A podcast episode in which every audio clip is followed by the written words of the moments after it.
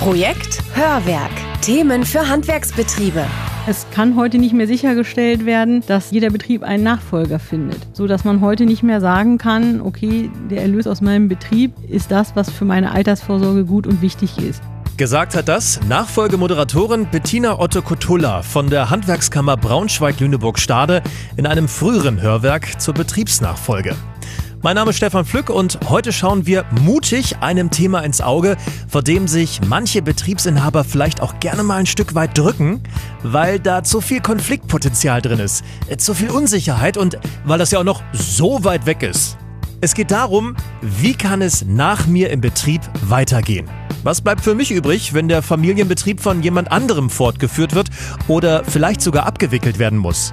Denn eine Herzblutrendite, bei der Blut, Schweiß und Tränen angemessen verzinst werden, die gibt es leider nicht, sagt Joachim Hagedorn, betriebswirtschaftlicher Berater der Handwerkskammer Oldenburg. Letztendlich wünschen sich natürlich die Betriebsinhaber, dass ihr persönlicher starker Einsatz für den Betrieb über viele gute, aber manchmal auch schwierige Jahre dann irgendwann ordentlich honoriert wird. Bei einer letztendlichen Bewertung kommen dann allerdings die wirtschaftlichen Zahlen und Fakten auf den Tisch und da kommt es auch hin und wieder mal vor, dass der Inhaber den Wert seines Betriebes um einiges höher einschätzt, als es dann bei einer objektiven Bewertung rauskommt. Das Allerwichtigste ist, dass ihr euch rechtzeitig einen realistischen Blick aufs eigene Unternehmen verschafft und einen Plan entwickelt. Denn Zeit ist mit Abstand die wichtigste Ressource, die ihr habt, wenn ihr am Ende ein Ergebnis einfahren möchtet, mit dem ihr auch zufrieden seid. Und apropos zufrieden. Sponsorinfo. Beim Kauf eines Fiat Ducato oder eines Fiat Talento ist jetzt mehr für euch drin. Die beiden Transporter gibt es nämlich jetzt in der Fiat Pro Plus Edition mit einem großen Plus an Zusatzausstattung. Zum Beispiel LED-Tagfahrlicht, Rückfahrkamera, Apple CarPlay oder Android Auto-Integration und noch so einiges mehr. Holt euch doch ein Angebot für eines der Fiat Pro Plus Editionsmodelle beim teilnehmenden Fiat Professional Händler in eurer Nähe. Und wer noch auf die Zukunft der Transporter wartet, bald kommt der neue Educato. Mit gewohntem Ladevolumen und neuer Antriebsart und einer optionalen Schnelllademöglichkeit mit bis zu 50 kW. Mehr zum Educato und seiner Variantenvielfalt erfahrt ihr jetzt schon auf fiatprofessional.de. Sponsorinfo Ende. Wie wir schon gehört haben, brauchen wir nicht nur eine ungefähre Vorstellung davon, wie es nach dem Ausscheiden aus dem Betrieb weitergeht, wir brauchen einen Plan. Also wir empfehlen schon äh, fünf bis zehn Jahre vor dem Eintritt ins Rentenalter, damit die Unternehmer ohne Zeitdruck ihre persönlichen und betrieblichen Ziele planen können wenn Sie wissen, dass Ihr Ziel ist, den Betrieb langfristig zu sichern, dann werden Sie auch am ehesten bereit sein, die Investitionen zu tätigen, die notwendig sind. Denn letztendlich werden nur übergabefähige und attraktive Betriebe auch einen Nachfolger finden. Und es gibt noch einen Grund, warum ihr eure Planung frühzeitig angehen solltet. Dass es hundertprozentig so kommt, wie man das im Kopf hat, ist nach meiner Erfahrung eher selten. Aber da darf man halt den Mut nicht verlieren, muss am Ball bleiben, immer sein Ziel vor Augen haben. Und ja, dann klappt das beim zweiten und schlimmstenfalls beim dritten Mal dann aber wirklich. Das Leben ist nun mal kein Wunschkonzert und um eure Chancen zu erhöhen, braucht ihr dringend Unterstützung. Hier eine Liste der Leute, die euch helfen können. Ja, also die betriebswirtschaftlichen Berater der Handwerkskammer natürlich. Wir machen das im Übrigen auch kostenfrei. Wir haben da auch Checklisten, die wir den Unternehmern dann mitgeben können, die sie dann abarbeiten. Dann äh, Firmenkundenbetreuer der Hausbank, weiterhin juristische Berater, Familie und Freunde dann Steuerberater oder Steuerberaterin, auf jeden Fall, weil steuerliche Auswirkungen, äh, nehmen wir mal den Punkt Schließung des Betriebes, ne, als Worst Case. Manche sagen dann auch zu mir, dann schließe ich einfach zu und das war's dann. Ja, ganz so einfach ist es aber nicht. Dessen sind sich tatsächlich viele Unternehmer gar nicht so bewusst. Und deswegen ist es wichtig, sich da eben auch bei Zeit mit dem Steuerberater darüber zu unterhalten. Und genau darum habe ich das auch gemacht. Joachim Hagedorn hat mir den Kontakt zu Dr. Karina Beermann vermittelt. Von der Steuerberatungskanzlei Beermann, Gerdes und Gerdes, ebenfalls aus Oldenburg. Sie betreut Handwerksbetriebe in der laufenden Buchhaltung und ist aber auch Fachberaterin für Unternehmensnachfolge. Und da zählen interessanterweise nicht nur harte Fakten. Ja, man ist Ansprechpartner für die steuerrechtliche Optimierung, aber mm, wenn es dann um die Nachfolgegestaltung geht, sind da ja noch ganz viele andere Faktoren, die man mit berücksichtigen muss. Wie ist die Familie aufgestellt? Möchte der Inhaber, dass der Sohn oder die Tochter was zusätzlich bekommen oder eben vielleicht auch gar nicht erben sollen? Das muss man eben auch im Hinterkopf haben, dass man das eben auch äh, vernünftig plant. Und der liebste Plan vieler Firmeninhaber ist es, den Betrieb in die Hände eines Familienangehörigen zu legen. Ob das ein guter Plan ist, hängt natürlich von den Fähigkeiten des Nachfolgers ab. Aber vorher ist anderes erstmal wichtiger. Sohn oder Tochter zu fragen, wärst du bereit, in x Jahren den Betrieb zu übernehmen? Ne? Daran hakt es manchmal, dass das nicht so konkret besprochen wird. Gehen wir mal davon aus, dass wir hinter Bereitschaft und Eignung einen Haken machen können. Wie sollte der Betrieb dann an den neuen übergehen? Natürlich könnte der Nachfolger oder die Nachfolgerin den Betrieb einfach kaufen. Aber das können viele eben nicht. Einfach, weil das nötige Geld fehlt. Die Praxis sieht darum meist anders aus. Ja, bei der familieninternen Unternehmensnachfolge ist es häufig so, dass der Inhaber auch den Wunsch hat, schon seine Erbfolge zu regeln und das dann häufig auch unentgeltlich vonstatten geht. Und dann ist das bei uns im Steuerrecht so geregelt, dass man das ohne Aufdeckung der stillen Reserven machen kann. Man muss es aber auch genau wissen. Da gibt es Einkommensteuer, die man berücksichtigen muss, das Schenkung- und Erbschaftssteuerrecht. Man muss wissen, wie verteile ich mein Vermögen, ohne dass eben steuerliche Belastungen die Liquidität des Nachfolgers belasten. Dass stille Reserven auch still bleiben, ist oftmals bei der Firmenimmobilie wichtig. Wenn hier quasi aus Versehen Betriebsvermögen zu Privatvermögen wird, kann das schlimmstenfalls den ganzen Nachfolgeplan durchkreuzen. Eine gute Beratung ist auch bei der Klärung der Erbfolge wichtig. Die verschiedenen berechtigten Interessen unter einen Hut zu bekommen, kann komplex sein und hoch emotional. Das solltet ihr tatsächlich schon zehn Jahre vor der angepeilten Betriebsübergabe angehen. Was zunächst mal heißt, ihr müsst kommunizieren, sagen, wie ihr euch das vorstellt, allen klar machen, dass es euch nicht darum geht, irgendwen zu bevorzugen, sondern den Betrieb zu erhalten, auch für die Mitarbeiter. Und ihr solltet dabei auch nicht vergessen, zuzuhören. Im Idealfall kommt ihr zu einer Lösung, die alle mittragen. Und da hat Betriebsberater Joachim Hagedorn eine dringende Empfehlung. Also, ich habe schon sehr viele Übergaben in Familien erlebt, die sehr harmonisch und reibungslos gelaufen sind. Das liegt dann aber daran, dass bereits von Anfang an klare Absprachen getroffen worden sind und im Vorfeld alles sauber vertraglich festgelegt wurde. Also die alte Juristenweisheit. Vertrag kommt von Vertragen. Jede Übergabe eines Familienbetriebs ist einzigartig und nicht miteinander vergleichbar. Aber trotzdem, es gibt schon so etwas wie einen idealtypischen Ablauf, sagt Steuerfachfrau Dr. Karina Beermann. Dann empfehle ich es in der Praxis so, dass man für eine gewisse Übergangszeit, in der Regel drei bis fünf Jahre, zusammen eine GBR gründet, also eine Personengesellschaft, das sichert eben dem Senior auch noch eine gewisse Eingriffsmöglichkeit äh, zu. Das finde ich auch ganz wichtig, denn sind ja Unternehmen, das ist quasi wie ein eigenes Kind.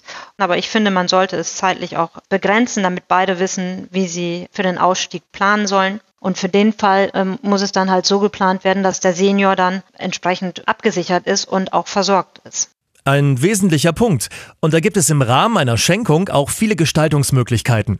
Das fängt schon damit an, wie ihr die Einarbeitung finanziell regelt. Wenn dann der Senior komplett ausscheidet, ist es dann so, dass das dann sinnvollerweise mit einer Zahlung einhergeht. Oftmals so gestaltet, dass man zunächst die Aufnahme des Juniors beispielsweise als unentgeltliche Unternehmensnachfolge ähm, gestaltet und dann das komplette Ausscheiden als entgeltlichen Vorgang, sodass der Senior eben noch einen Kaufpreis bekommt, der ihn dann ja auch nochmal zusätzlich absichert hat. Und da ist auch im Anschluss jegliche Gestaltungsfreiheit gegeben. Er kann ja auch weiterhin als Berater tätig sein. Eine Schenkung unter Auflagen ist im Handwerk am häufigsten. Vereinbart werden können zum Beispiel noch eine Pacht für die Immobilie, Niesbrauch, also dass der Altinhaber weiter vom Unternehmensertrag profitiert, oder was früher häufig war, eine Leibrente. Nun ist aber nicht alles, was möglich ist, auch sinnvoll. So rät Dr. Beermann vom Niesbrauch generell ab, weil sonst die Schenkung nicht anerkannt werden könnte. Und unbefristete Leibrenten nehmen dem Nachfolger schnell wirtschaftlich die Luft zum Atmen. Hart ausgedrückt, je länger ihr lebt, desto wirtschaftlich schlechter für den Nachfolger.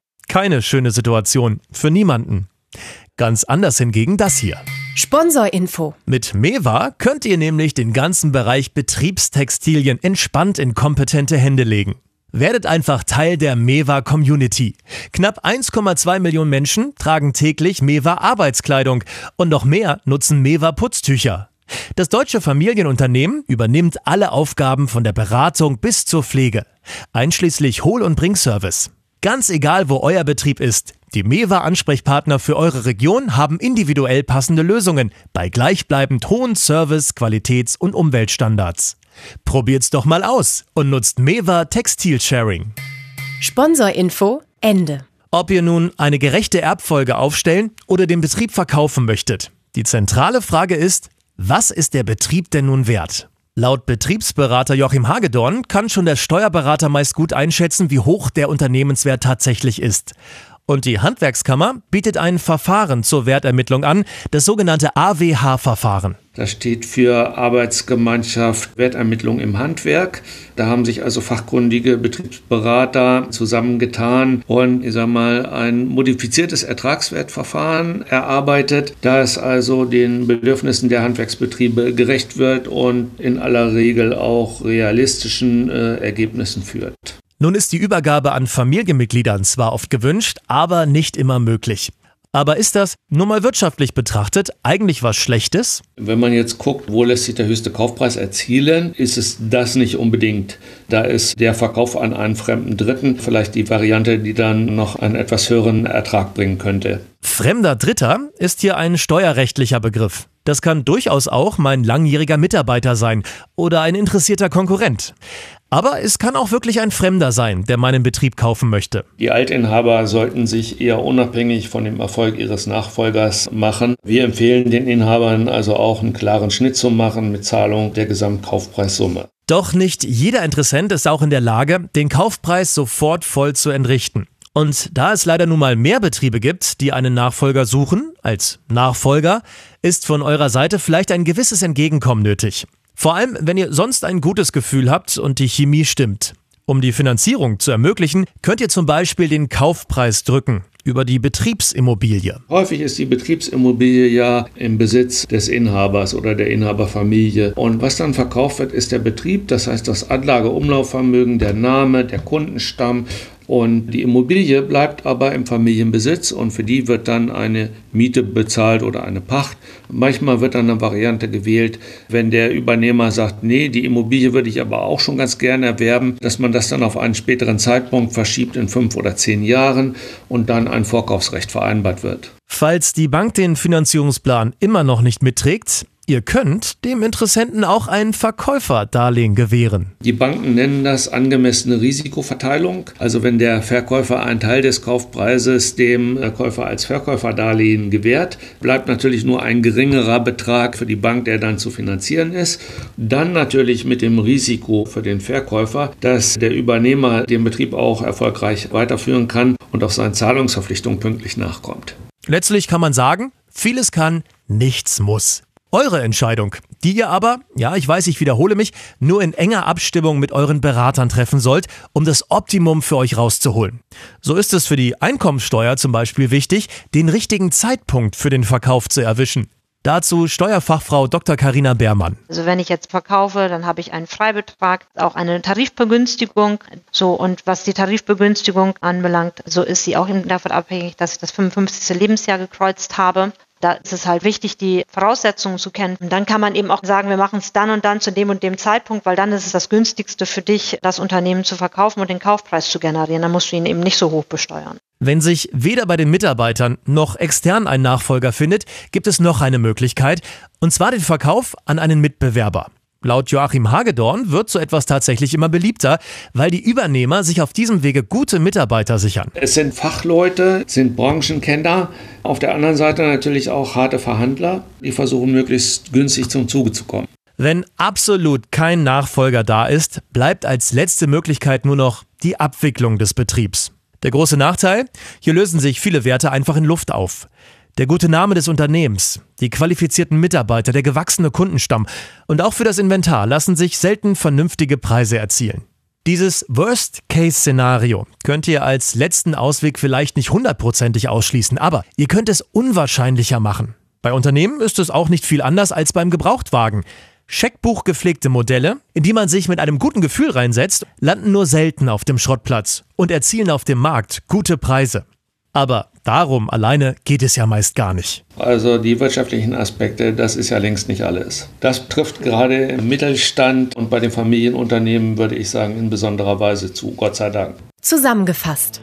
Wenn wir mal ein Ranking aufstellen wollen, welches Übergabeszenario das einträglichste ist, landet auf Platz 1 der Verkauf an fremde Dritte. Ich habe da keine Zahlen, aber ich vermute mal, dass der Verkauf an einen Unbekannten sich da am meisten lohnt. Dann ist die Übergabe mehr oder weniger nur Business. Das ändert sich aber schon, wenn ihr an einen langjährigen Mitarbeiter verkauft, den ihr kennt und mögt.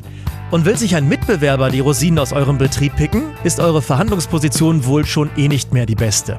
Aber wie gehört, Gott sei Dank ist Geld nicht alles.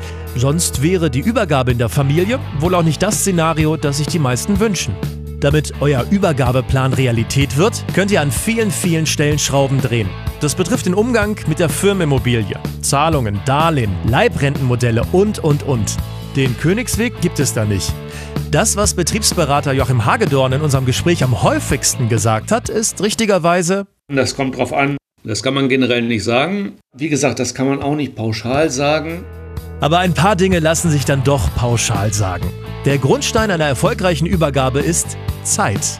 Am besten, ihr kommt schon zehn Jahre vor eurem Ausscheiden ins Handeln. Was ihr dann braucht, ist ein klar formuliertes Ziel. Ein Ziel, das ihr auch mit den Personen besprecht, die Teil eurer Pläne sind. Dann braucht ihr einen Plan, um euer Ziel zu erreichen.